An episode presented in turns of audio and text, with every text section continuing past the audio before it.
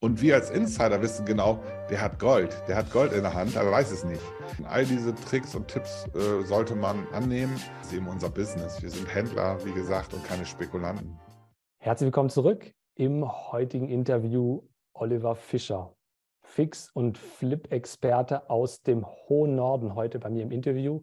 Ich freue mich sehr, weil wir müssen über ein paar Themen sprechen. Hallo, Herr Fischer, schön, dass Sie dabei sind. Hallo Lars, schön, vielen Dank für die Einladung, dass ich äh, hier Rede und Antwort stehen darf und äh, freue mich wirklich auf deine äh, Fragen. Ich habe ja schon einige Interviews von anderen gesehen, die du geführt hast und das machst du toll und deswegen äh, freue ich mich auch, bei dir auf dem Kanal jetzt dabei sein zu dürfen. Ähm, ich, ich darf das so sagen, weil, weil ich viel jünger bin. Du, du bist eigentlich, sage ich mal, nicht die typische YouTube-Generation, wenn ich das nee. mal so sagen darf. Du hast dann vor ein paar Jahren ein Training äh, auf die Beine gestellt und äh, deine ganze Erfahrung da reingepackt. Was hat dich äh, unternehmerisch dazu bewogen, zu sagen, ich gehe in diesen völlig neuen Bereich rein und äh, ich mache das und mittlerweile ja auch so professionell? Ja, zu, mich dazu bewogen haben eigentlich meine Freunde. Ich selber bin gar nicht darauf gekommen, sondern äh, als ich es gemacht habe, haben mich eben viele meiner Freunde, ganz speziell Freunde, die äh, in Rente gegangen sind, die ihre Firmen verkauft haben, haben mich angesprochen, haben gefragt, Mensch, äh, du verkaufst so viele Immobilien, kaufst, verkaufst und jeder, den ich frage, wenn ich ein Haus verkaufen will, äh, ist, die, ist der erste Name, ja, geh mal zu Oliver, der kauft das. Und äh, so bin ich eigentlich dann dazu gekommen, dass ich zu denen gesagt habe, Mensch, ich zeige es euch gerne, aber nicht hier am äh, Biertisch, sondern lass uns mal einen Termin machen und uns zusammensetzen. Und dann waren wir vier, fünf Leute. Und damals hieß es dann bei mir auch das Rentnersystem, weil eben viele meiner Freunde etwas älter sind als ich und ähm, einfach nur als Hobby diesen Immobilienhandel machen wollten. Daraus ist es dann entstanden, da kam noch einer dazu und noch einer dazu. Und äh, ja, das hat mir unheimlich Spaß gemacht, auch die Erfolge zu sehen und dass ich das so vermitteln kann, äh, dass sie es auch schnell verstehen und umsetzen. Und dann kam eins zum anderen. Ja, irgendwie wirst du dann schwanger und es wächst und wächst und wächst. Und äh, wenn das Baby dann geboren ist, äh, ja, dann wird es natürlich noch toller und du siehst eben auch wirklich die, ähm, ja, die, die Sachen, die daraus entstehen können. Äh, das war eigentlich so der Punkt, wo ich gesagt habe, Mensch, das macht mir auch Spaß, andere erfolgreich zu machen. Ich habe auch mit denen dann äh, hier und da mal eine, eine, gemeinschaftliche Geschäfte gemacht. Also Partnerschaften sind daraus entstanden, die jetzt schon lange, lange laufen. Äh, und so bin ich eigentlich dazu gekommen und hat mich natürlich das auch ähm, weiter interessiert. Mein Sohn hat sich mehr dafür interessiert für den Online-Bereich. Der macht auch bei mir die gesamte Technik der Maxi. Und so haben wir uns dann zusammen eigentlich daran getastet, auch das professioneller anzubieten. Und dann lernt man den kennen und den kennen und den kennen. Und so entsteht dann was Großes, äh, was eben auch wirklich unheimlich viel Spaß macht. Und äh, ja, das, was ich auch mit Leidenschaft betreibe. Ich habe jetzt äh, am, am, Wochenende, glaube ich, eine, eine, einen Instagram-Beitrag von dir gesehen. Du bist mittlerweile so groß, dass dir selber schon deine Teilnehmer die Objekte wegschnappen. Ja, aber, aber das ist nicht so wirklich, dass ich mich darüber ärgere, dass die mir was wegschnappen, sondern im Gegenteil, ich bin dann stolz darauf, äh, dass sie wirklich dann so agieren und dann auch äh, aktiv das umsetzen, was ich denen zeige. Das war jetzt eben auch eine Dame, die ist schon länger, äh, ja, sagen wir bei mir im Training. Das ist eigentlich auch eine, eine Freundin von einem Freund. Und da war es genauso. Die hat mich auch gefragt, wie geht das? Dann hat die für mich äh, Objekte akquirieren, hat es dann selber gemacht und so. Und sie macht es toll. Und äh, ja, manchmal ist man dann selber äh, langsamer als seine Schüler. Aber das ist bei Trainern oft so. Auch Fußballtrainer sind nicht mehr die besten Fußballspieler. Aber sie können immer noch den, äh, den Spielern zeigen, wie es geht, sagen, wie es geht, sie motivieren und auch Tipps geben, wie sie es besser machen können. Und das ist jetzt meine Position, dass ich mich als Trainer fühle und nicht mehr als Spieler. Jetzt Jetzt hat sich in den letzten Monaten auf dem Markt einiges verändert. In den letzten Jahren bist du, äh, standest du, glaube ich, auch immer irgendwie dafür, dass, dass du besonders, ähm, besonders gute Akquisestrategien für neue Objekte parat hattest, auch besonders kreative Varianten parat hattest. Mhm. Jetzt hat sich ja der Markt in dieser Form etwas gedreht, dass auf einmal wieder genug Objekte da sind. Ähm, was bringst du, vielleicht kannst du uns einen kleinen Einblick geben, was du deinen Teilnehmern mitgibst. Was gibst du denen jetzt mit bei der veränderten Marktsituation? Ähm, ja, die Marktsituation ist natürlich für uns äh, fantastisch. Äh, wir, wir können natürlich genau die richtigen Immobilien noch billiger einkaufen. Und äh, der Markt ist ja mal Angebot oder Angebot und Nachfrage. Wir konzentrieren uns auf die Nachfrage und wer den Markt kennt, seinen Markt kennt, der weiß ganz genau, welches Objekt brauche ich gar nicht groß nachdenken. Das geht immer. Und darauf konzentrieren wir uns, die Immobilientypen zu recherchieren, wo sehr, sehr viele Käufer da sind, die auch finanzieren können. Und dann konzentrieren wir uns auf den Einkauf, genau diese Schicht von Käufern zu, äh, zu befriedigen oder denen eben das richtige Objekt zu verkaufen. Und äh, der Markt macht natürlich aktuell äh, uns es leicht, weil auch Objekte, die äh, eigentlich gut sind, also Verkäufer, die eigentlich gute Sachen in der Hand haben, sind trotzdem äh, negativ eingestellt und denken, oh, die Makler haben gesagt, es geht schlecht und die Zinsen steigen und so. Also die kommen schon mit einem gesenkten Haupt auf uns zu, wenn sie was verkaufen wollen. Und wir als Insider wissen genau, der hat Gold, der hat Gold in der Hand, aber weiß es nicht. Ja, und so kaufen wir aktuell ein. Wir verkaufen eben dieses Jahr auch mehr, aber schnellere Geschäfte. Wir machen nicht mehr viele Sanierungen, sondern wir konzentrieren uns auf neuere Objekte, die eben nur kosmetisch aufbereitet werden müssen und die wir innerhalb von vier, sechs Wochen auch wieder verkaufen können. Und daher, dass wir immer das Gleiche machen oder wir versuchen zumindest Experten in verschiedenen Gegenden zu sein, baut sich natürlich dann auch eine Warteliste auf dass wir, wenn wir ein Objekt zum Beispiel anbieten und wir haben 60 Interessenten dafür, können wir es nur einem verkaufen, bleiben 59 über. Und dann versuchen wir natürlich genau das Gleiche nochmal nachzukaufen, genauso zu präsentieren beim, beim ähnlichen Verkaufspreis, weil wir ja diese Warteliste haben, die wir bedienen möchten. Jetzt hast du das nächste Objekt, ähnlich, vielleicht zwei Straßen weiter und gehst wieder online, hast zusätzlich deine Warteliste und ja, präsentierst das dann eben wieder den Leuten, die da warten. Von den 59 lassen wir dann auch ungefähr 20 vorqualifizieren, die Eigenkapital haben, die finanzierbar sind. Und das sind natürlich dann auch die ersten, die wir ansprechen. So ist es eigentlich. Wir bedienen eigentlich den suchenden Markt. Und äh, das hat nichts bei uns unbedingt jetzt mit den ähm, Zinssteigerungen zu tun. Natürlich ist es schade für die Käufer, die heute erst äh, überlegen, was zu kaufen. Hätten sie mal letztes Jahr zugeschlagen. Aber es war eben nicht deren Zeitpunkt. Sie müssen das jetzt akzeptieren. Und es ist doch gar nicht so schlimm, dass die Leute so rumheulen und sagen, oh, hätte ich mal bei einem Prozent gekauft. Es hat sich eben verändert. Und Benzin hat auch mal jetzt über zwei Euro gekostet. Du musst es trotzdem tanken. Ja, also der Leute, die Leute, die wirklich kaufen möchten, kaufen trotzdem. Es ist mehr Eigenkapital auf dem Markt. Es wird mehr von äh, Familienmitgliedern dazugeschossen bei jungen Firmen, äh, jungen Familien, gerade bei äh, Einfamilienhäusern, was unsere Spezialität ist. Kleine Einfamilienhäuser, Reihenhäuser in, ba in Ballungszentren, wo die Infrastruktur stimmt.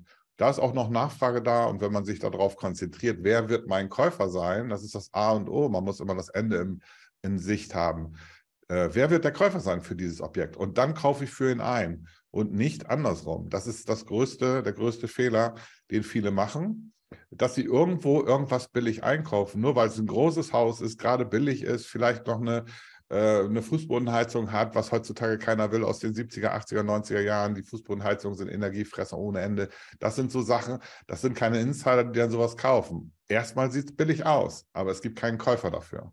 Und das ist eben das, was ich auch meinen äh, Coaching-Teilnehmern beibringe. Konzentriert euch auf die Käufer, weil die bezahlen uns alles. Fix- und Flip-Objekte, du sprichst an, das sind bei euch meistens Reihenhäuser, Einfamilienhäuser in guten Lagen nahe, nahe Ballungszentren. Jetzt, was ist aus deiner Sicht in der heutigen Zeit auch ähm, äh, gerade auf den Mietmarkt gesehen der Unterschied zwischen den Immobilien, die man als Fix- und Flip-Objekt kaufen sollte und die, die man zum Halten ähm, kaufen sollte? Ich sage jetzt mal, Gerald Hörhan propagiert immer kleine hässliche Löcher, aber das sind ja bei ihm zumindest regelmäßig Objekte, die er behält.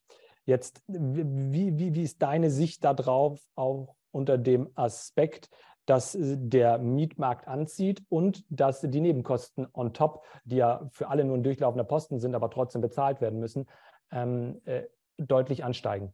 Ja, man kann das nicht verallgemeinern. Äh, Gerald sagt kleine hässliche Löcher, weil er sich auf Metropolen wie Frankreich, äh, Frankfurt und Wien und so konzentriert.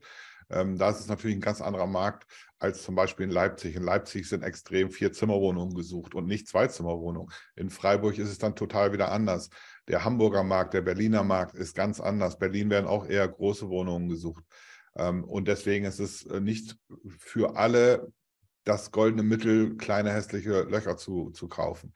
Wir haben ja die Möglichkeit, heutzutage alle Daten, die wir brauchen, online abzurufen und wir können genau sehen, in welchem Viertel wird welcher Wohnungstyp gesucht, welcher wird übermäßig äh, oder überdurchschnittlich bezahlt, weil es einfach genau auf die Zielgruppe passt.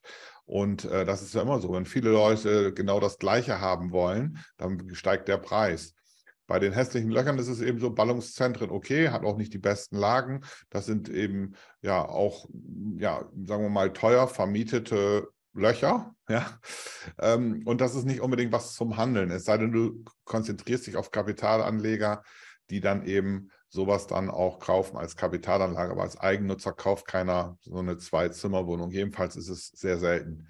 Wir konzentrieren uns auf die 80 Prozent, die immer gehen und das recherchieren wir vorab in einem Marktbericht oder natürlich auch verschiedene Tools, die wir nutzen, äh, um genau zu sehen, wer wird unser Käufer sein, was braucht der, in welche Infrastruktur braucht der, was kann er finanzieren, was sind die No-Gos bei den Immobilien, was sind die bevorzugten Sachen, zum Beispiel Balkon oder nicht Balkon. Wir wissen es, wir Insider, dass das ausschlaggebend sein kann. Äh, aber der normale Kapitalanleger legt da nicht so Wert drauf und sagt, na gut, hat eben keinen Balkon, okay dass 80 Prozent aller Suchenden dann ausfallen, ist ihm nicht klar. Zum Beispiel Bochum ist ja so eine Stadt. Ja, wer Bochum kennt, der weiß, da gibt es kaum Häuser mit Dach, mit Balkonen. Ich weiß nicht, warum das so ist, ist aber so. Ähm, und da funktioniert es trotzdem. Ja, wenn du dann eine Dreizimmerwohnung hast ohne Balkon, hast du trotzdem Nachfrage, weil es in der Gegend Standard ist, dass, äh, oder eine ganz Besonderheit ist, dass auf einmal äh, so eine Wohnung Balkon hat. Ja, und äh, so ist eben jeder Stadt oder sogar Stadtteil ist verschieden. Man muss sich da reinarbeiten und äh, wie gesagt, durch die Datenquellen, die wir heutzutage alle haben, ist es ziemlich einfach, da Experte innerhalb von kürzester Zeit zu werden. Und ich glaube, das ist auch der Schlüssel zum Erfolg, Experte in kleinen Nischen zu sein, um dann äh, erfolgreich seine wartenden Kunden zu bedienen mit dem Produkt, was sie haben möchten und auch finanzieren können.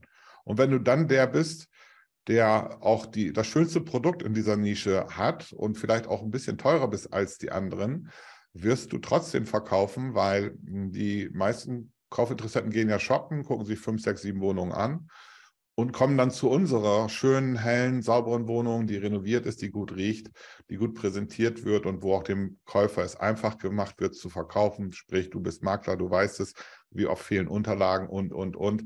Das stockt dann die Finanzierungsabwicklung und das wollen wir nicht. Wir sind da ziemlich ähm, perfekt, sagen wir mal, dass wir alles dann auch dem Käufer leicht machen zu kaufen. Ja. Und gerade wenn die Leute sich dann mehrere Sachen angeguckt haben, bleiben sie bei uns in der Regel hängen und sagen, okay, im Vergleich zu den anderen, die ich jetzt gesehen habe, ist diese Wohnung schöner, die ist, äh, wird besser präsentiert, ich habe alle Unterlagen an die Hand bekommen, ich habe keine Probleme, eine Finanzierung be zu bekommen. Sie ist etwas teurer als die anderen, aber das nehme ich gerne im Kauf, weil ich genau das bekomme, was ich möchte und was ich mir leisten kann. Jetzt gibt es gerade einen, einen sage ich jetzt mal, für manche eine Problemsituation. Viele, die zu einer Zeit, wo die Objekte rar waren, sage ich jetzt mal, auf Vorrat eingekauft haben, weil die Objekte ja äh, nicht da waren. Von einem auf den anderen Moment, das ist so ein, so ein, so ein Zeitraum gewesen zwischen zwei und drei Monaten, ja. haben sich die Zinsen verdrei- oder sogar vervierfacht und der Markt hat wieder extrem viel hergegeben. Jetzt die Leute, die in diesem Zeitraum angefangen haben, ein Objekt zu flippen, ich meine, du sagst, ihr braucht sechs Wochen etwa, dann, aber trotzdem könnte man doch hier noch in, in, in die Falle reingelaufen sein, ähm, dass, dass jetzt hier ähm, äh, ja ein, ein, weiß ich nicht, das Geschäft schwieriger wird. Was sagst du da? Sagst du, sitzt das aus oder bist du der Vollbluthändler und sagst, okay, dann ist das jetzt in diesem Fall eben so und es geht danach aber einfach weiter und man muss in Kauf nehmen, dass bei diesem Objekt das nicht ähm, 100% funktioniert? Ja, die das, äh, entweder hat es dann am falschen Einkauf gelegen, dass es eben nicht so war, dass sie nach Nachfrage eingekauft haben, sondern irgendwo irgendwas. Ich kenne auch Fälle bei uns im, im Coaching, die kaufen dann eine Wohnung, äh, weil sie quadratmetermäßig billig ist ist aber in der vierten Etage, kein Fahrstuhl und das Treppenhaus sieht scheiße aus. Die Klingelanlage von der Wohnanlage von dem Haus sieht schon scheiße aus. Äh, das ist dann falsch eingekauft. Ja, also dann ist Gier frisst Hirn, muss ich da einfach sagen. Äh, und wenn irgendwo Marktveränderungen sind, muss man einfach schnell reagieren. Wir sind Händler, wir müssen, wir haben den Markt äh, im Auge Und wenn die Nachfrage nachlässt, dann muss man eben raus. Äh, ich habe auch die letzten vier Deals, haben wir vorhin gerade besprochen, 30, 70, 0 und 100. Das waren die Profite von den letzten vier Deals. Also ist auch eine Nullrunde dabei.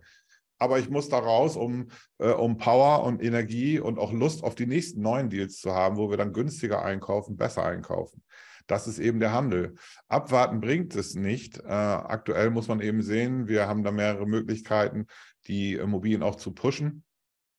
Und ähm, dann muss man einfach sehen, äh, hol mir, ich hole mir Angebote von Kaufinteressenten, gebe denen so viele Optionen wie möglich, um dann wirklich den Kauf abzuschließen. Und wenn es dann so ist, dann muss ich vielleicht sogar auch mal eine Nullrunde fahren, um äh, dann wieder das Kapital einzu, reinzuholen. Ja. Es ist eben im Handel so. Und äh, gerade jetzt ist es ja so, wir sind ja nicht nur vom Zins belastet, sondern auch von den negativen äh, äh, Schlagzeilen. Leider haben wir ja Krieg und Wirtschaftsprobleme und, und, und.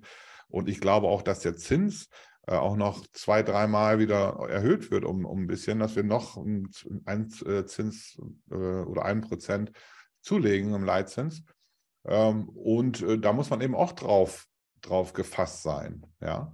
Ich glaube nicht, dass die Leute sagen, ich warte jetzt mal sechs, acht Monate mit dem Objekt und nimm es vom Markt. Das ist nicht richtig. Ich meine, ich muss da jetzt durch, muss alles tun, dass du verkaufst und alle Möglichkeiten einsetzen, äh, die wir so in der Trickkiste haben, mit Eigentümerfinanzierung, mit offenen Besichtigungen, mit Optionen, mit Küchengutschein, Übernahme der Kaufnebenkosten. All diese Tricks und Tipps äh, sollte man annehmen und äh, alles zu tun, um wirklich finanzierbare Kunden was zu verkaufen. Ja.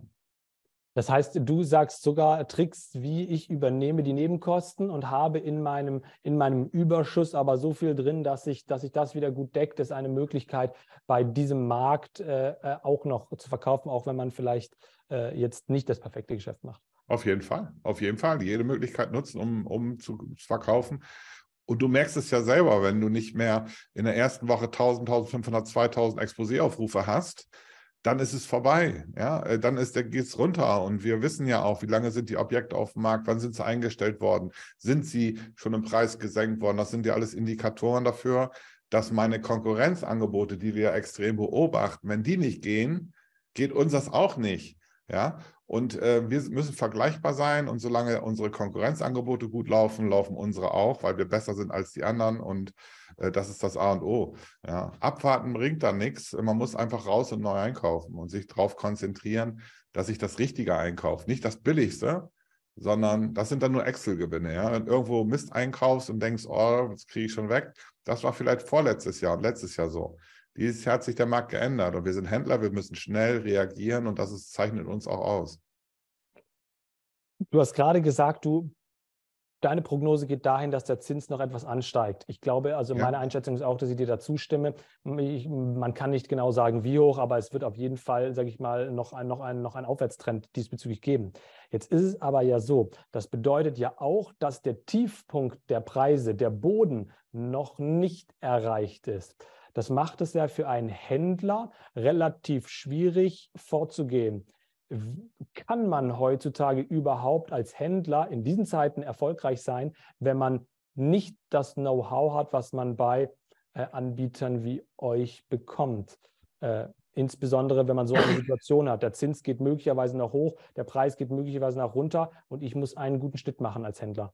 Ja, als Händler musst du den aktuellen heutigen Markt im Auge haben und ganz genau wissen, wenn ich heute was sehe, was gängig ist, da sind jetzt zum Beispiel 600, 700 Such Suchende drauf und ich sehe bei Konkurrenzangeboten ähm, 2000 Klicks, äh, 40, 50 Kontaktanfragen, dann ist das mein Verkaufspreis. Ja, wenn das ein Objekt ist, gerade habe ich gerade auch heute Morgen gehabt, 500.000 für ein Reihenhaus, äh, und da war es genauso. Dann weiß ich, 500.000 werde ich auch in den nächsten vier, sechs Wochen dafür erzielen. Jetzt muss ich eben in der Gegend, wo diese Nachfrage war, äh, aktiv Marketing betreiben, damit ich sowas nachbekomme und dann von einem motivierten Verkäufer was einkaufe, vielleicht für 3,50, was ich dann schön mache, äh, technisch äh, einwandfrei wiederherstelle, alle Unterlagen aufbereite und, und, und, alles, was wir so tun, äh, dass ich dann mit 420 vielleicht Gig habe, also Gesamtinvestitionskosten und dann wiederum für 500 verkaufe. Das ist unser tägliches Geschäft. Dass wir sagen, ja, wir kaufen für ungefähr, wir haben Gig, wir haben Gesamtkosten für 400, schlagen mindestens 20 Prozent drauf, verkaufen dann wieder. Und das machen wir so schnell wie möglich. Und wir gucken uns, wie gesagt, den heutigen Markt an. Wir spekulieren ja nicht, sondern wir gucken, was ist heute der Markt für ein Reihenhaus in der und der Gegend. Wie, wie ist das bei den umliegenden Häusern? Sind da auch Aktivitäten von Suchenden? Wie ist da die Infrastruktur? Was sind das für Leute, die sich auf diese Häuser melden? Auch das können wir ja sehen mit den richtigen Tools. Äh, was sind das für Leute? Zum Beispiel sind das Raucher? Haben die ein Haustier? Was verdienen die? Welche Preisspanne kaufen die? Wie weit sind die finanzierbar? Und äh, das sind ja Sachen, die, die wichtig sind, äh, um äh, datengesteuert. Und das machen wir eben, datengesteuert einzukaufen. Ja. Der Markt ist professioneller, es ist aber auch in der Vermietung und so wird es auch professioneller, dass man da mehr machen muss, um äh, ja auch wirklich äh, up-to-date zu sein. Es gibt ja auch ständig, äh, ständig Änderungen im Mietgesetz und, und, und. Was kommt da noch alles auf uns zu? Deswegen bin ich der Meinung, äh, Cash halten, schnell reagieren können und auch äh, mal kleine Gewinne äh, mitnehmen, gerade bei Häusern. Wir 80 Prozent machen wir gar nichts dran, beziehungsweise wir machen nur sauber, clean und flip, clean und flip eben.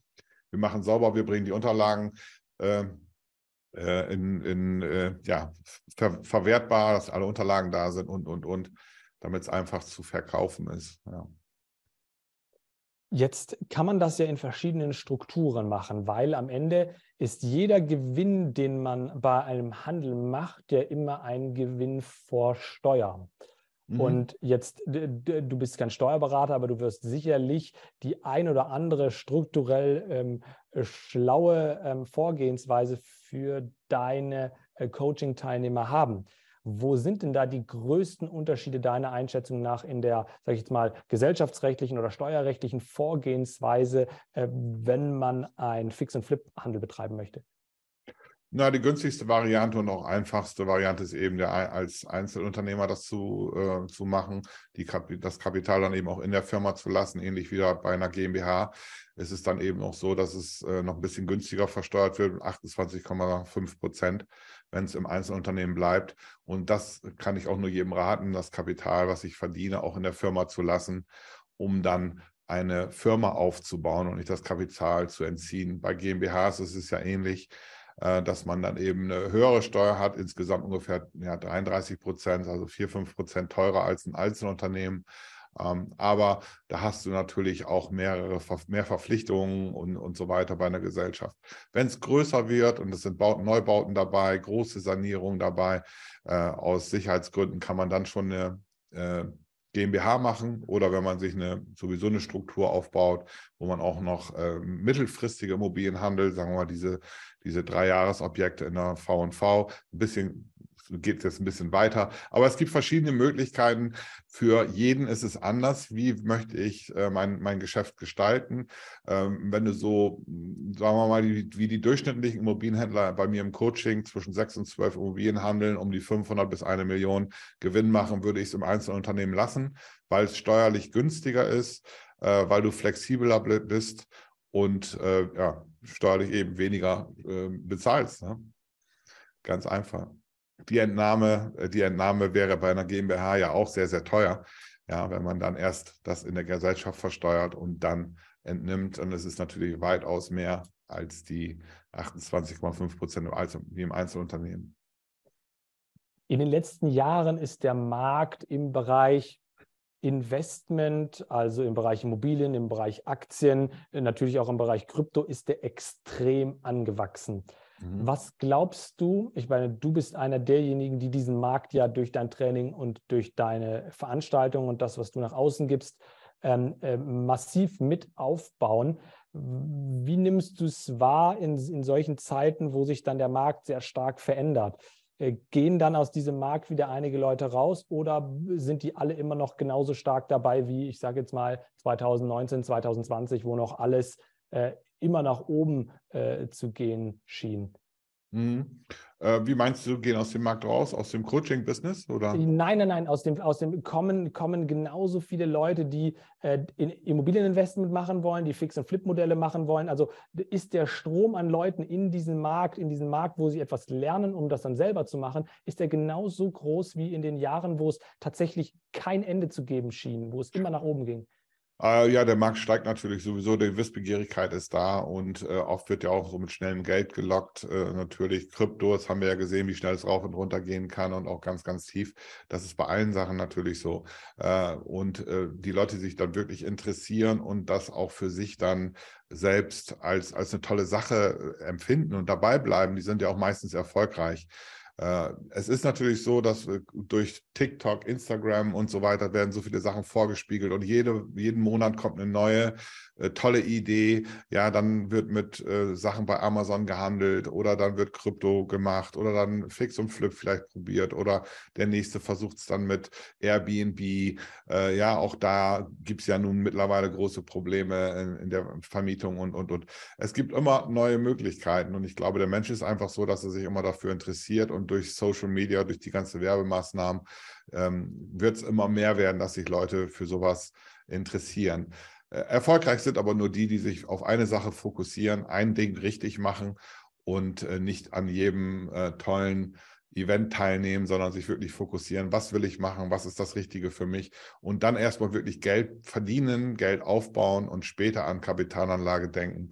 Das ist ja auch das, was ich den Leuten immer sage. Du musst erst massiv Geld verdienen und später irgendwann an Kapitalanlage denken. Das war einer meiner größten Fehler, glaube ich, ähm, dass ich zu früh Kapitalanlageimmobilien gekauft habe, behalten habe.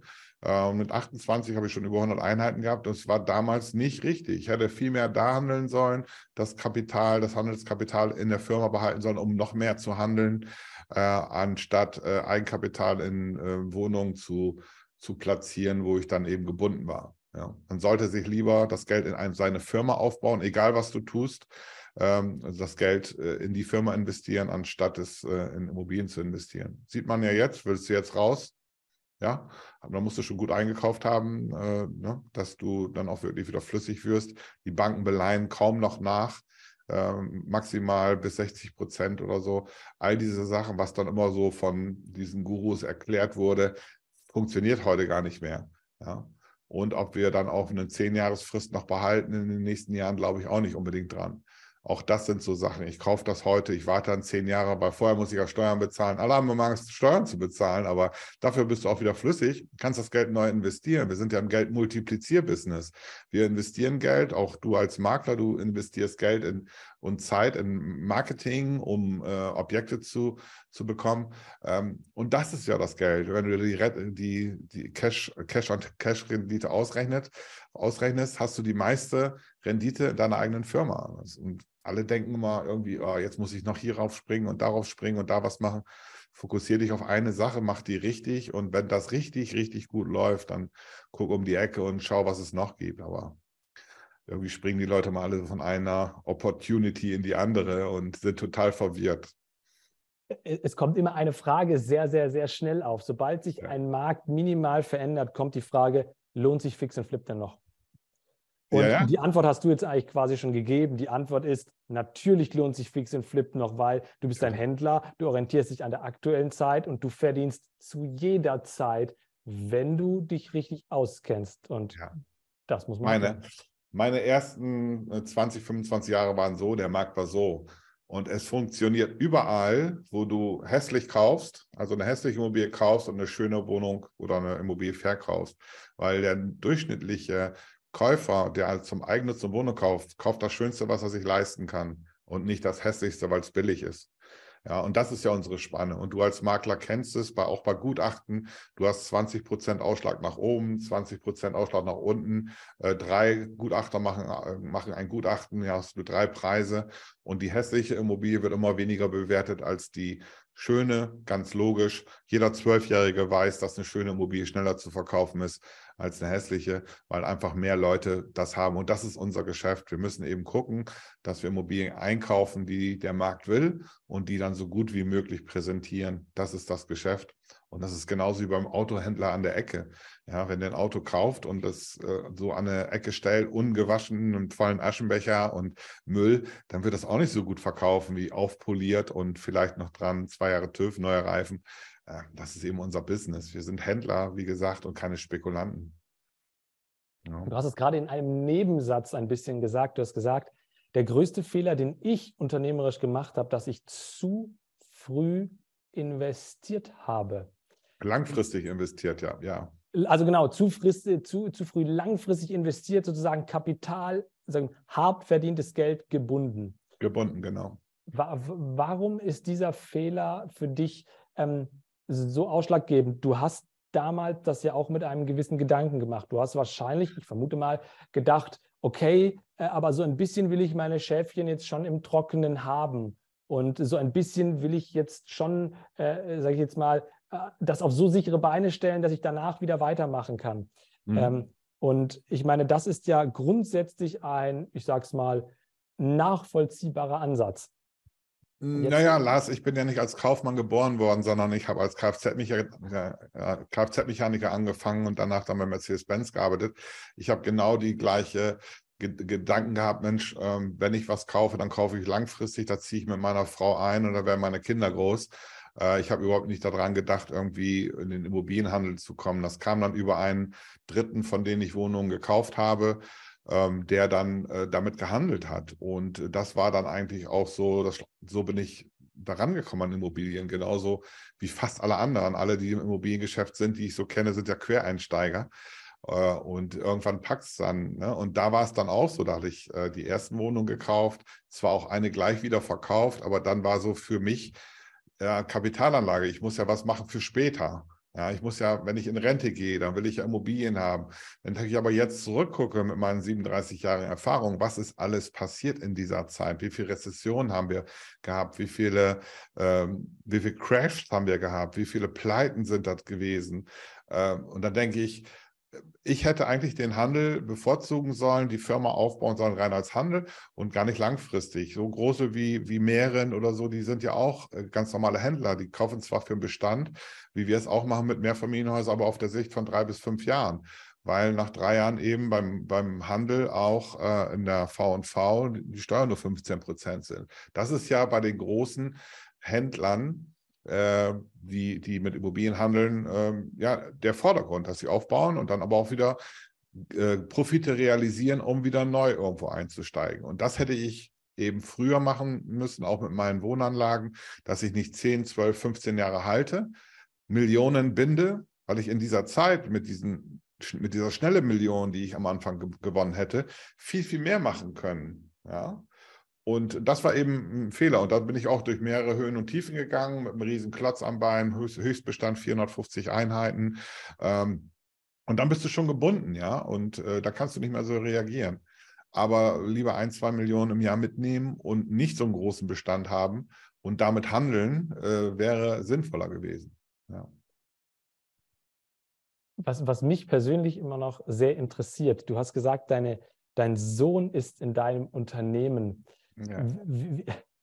Ich kenne ganz viele Unternehmer, die irgendwann, äh, ja, ich weiß nicht, die keinen, ich sage es jetzt mal so, keinen Nachfolger haben oder sich darüber Gedanken machen oder für die das persönlich sehr schwer wiegt, dass sie das Aufgebaute nicht äh, übergeben können. Ich meine, das ist ja auch etwas, wo man mit bei einer Immobilie äh, im Fix- und Flip-Bereich sehr, sehr stark arbeitet, dass die Einfamilienhäuser ähm, äh, weitergege nicht weitergegeben werden können. Ähm, mhm. Das musst du mir mal verraten. Wie hast du es geschafft, deine Kinder dafür zu begeistern oder deinen Sohn dafür zu begeistern, dass er in deinem Unternehmen ist? Äh, mein Sohn hat ja auch eine total andere Aufgabe äh, in unserem Unternehmen. Der kümmert sich um Marketing, der gehört, kümmert sich um die technischen Sachen, Kundenbetreuung oder auch den, den Verkauf und die Beratung.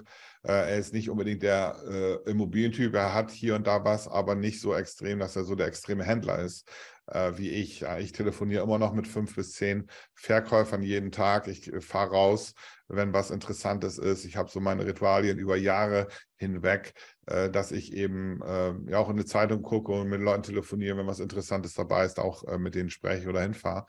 Äh, auch wenn viele sagen, ja, du bist ja bescheuert, du brauchst das ja gar nicht mehr, aber irgendwo habe ich den Jagdtrieb noch in mir und es macht mir einfach Spaß, ähm, äh, auch mal neue Marketing-Sachen auszuprobieren. Aber im Endeffekt komme ich, falle ich immer wieder auf meine alten Tipps und Tricks zurück, äh, die dann für mich am sinnvollsten sind und auch profitabel sind. Ja. Und mein Sohn ist anders, jeder ist anders. Also wir haben, ich habe mit meiner Frau jetzt äh, fünf Kinder und alle sind total verschieden. Ähm, und ja, eigentlich zwei sind mehr oder weniger involviert in das Business. Der dritte kommt jetzt gerade dazu, der eben auch im handwerklichen Bereich wieder was macht. Aber alle sind verschieden und du kannst es auch nicht, ähm, äh, ja, kannst es auch nicht äh, reintrommeln, dass sie genau sind, so wie, wie ich es bin oder so wie du es bist. Wir sind eben ganz was Besonderes. Jeder Mensch ist einzigartig. Und äh, ich glaube, es ist schwierig, dann jemanden da reinzubringen. Ja. Obwohl er wird auch genauso den Handel weitermachen bei uns, aber ganz anders, als, als ich es mache. Ja. ja. Es gibt noch eine, eine, eine, Gesetzes, äh, eine Gesetzeserneuerung, nach der äh, die Schenkungs- und Erbschaftssteuer bei Einfamilienhäusern in unserem Land teurer werden. Inwiefern ähm, wirkt sich das als zusätzlicher Faktor positiv aus auf das Modell Fix und Flip mit den Immobilien, äh, die du empfiehlst?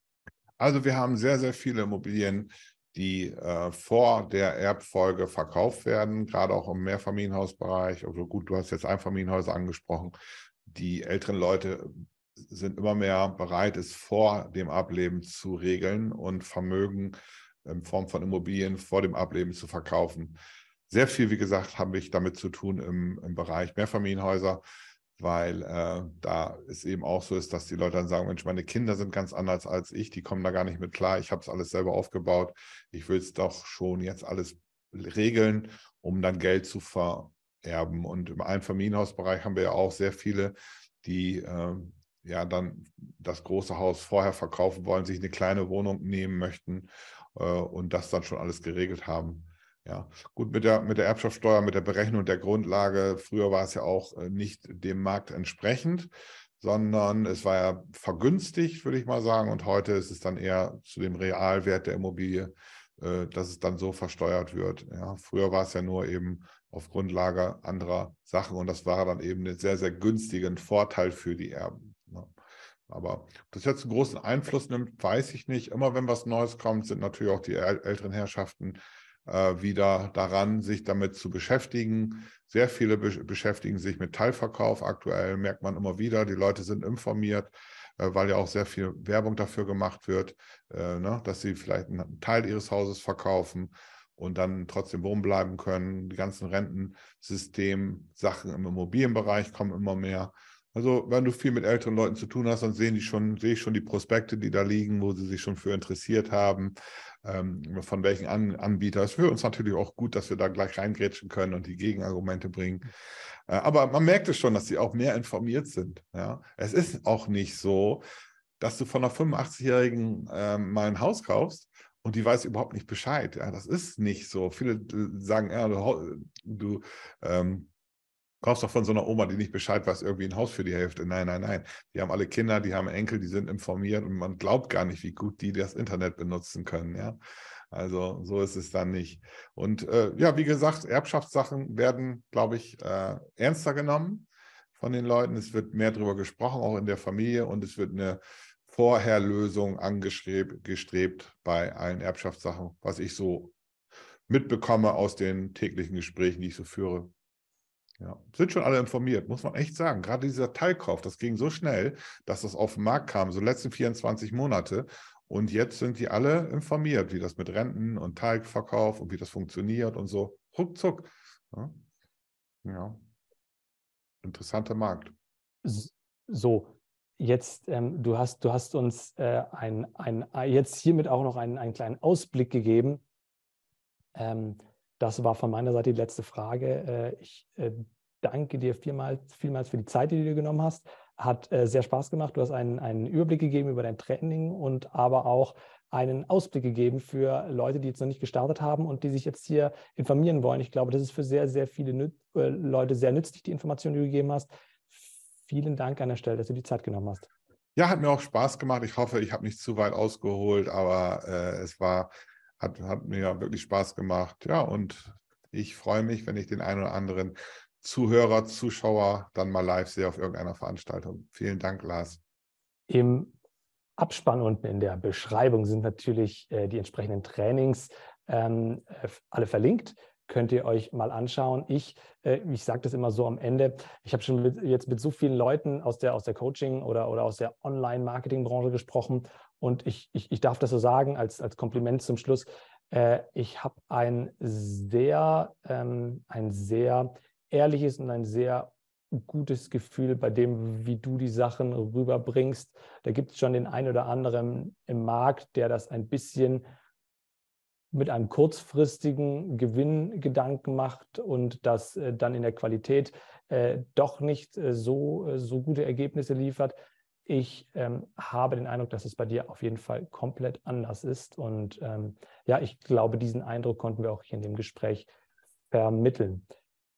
Ich glaube einfach, die Erfahrung spricht da für sich. Ähm, man hat schon so viele Sachen mitgemacht und äh, im Endeffekt ist alles wieder gut geworden. Äh, man muss natürlich immer positiv äh, daran gehen, äh, die Möglichkeiten suchen, äh, um ähm, ja, weiterzumachen. Und wie gesagt, sich äh, fokussieren auf, auf eine Sache, weil wenn du eine Sache gut machst, dann kann dich kaum einer umschmeißen. Ja. Das ist ein gutes Schlusswort. An der Stelle äh, verabschieden wir uns. Vielen Dank für alle, die bis hierhin zugehört haben.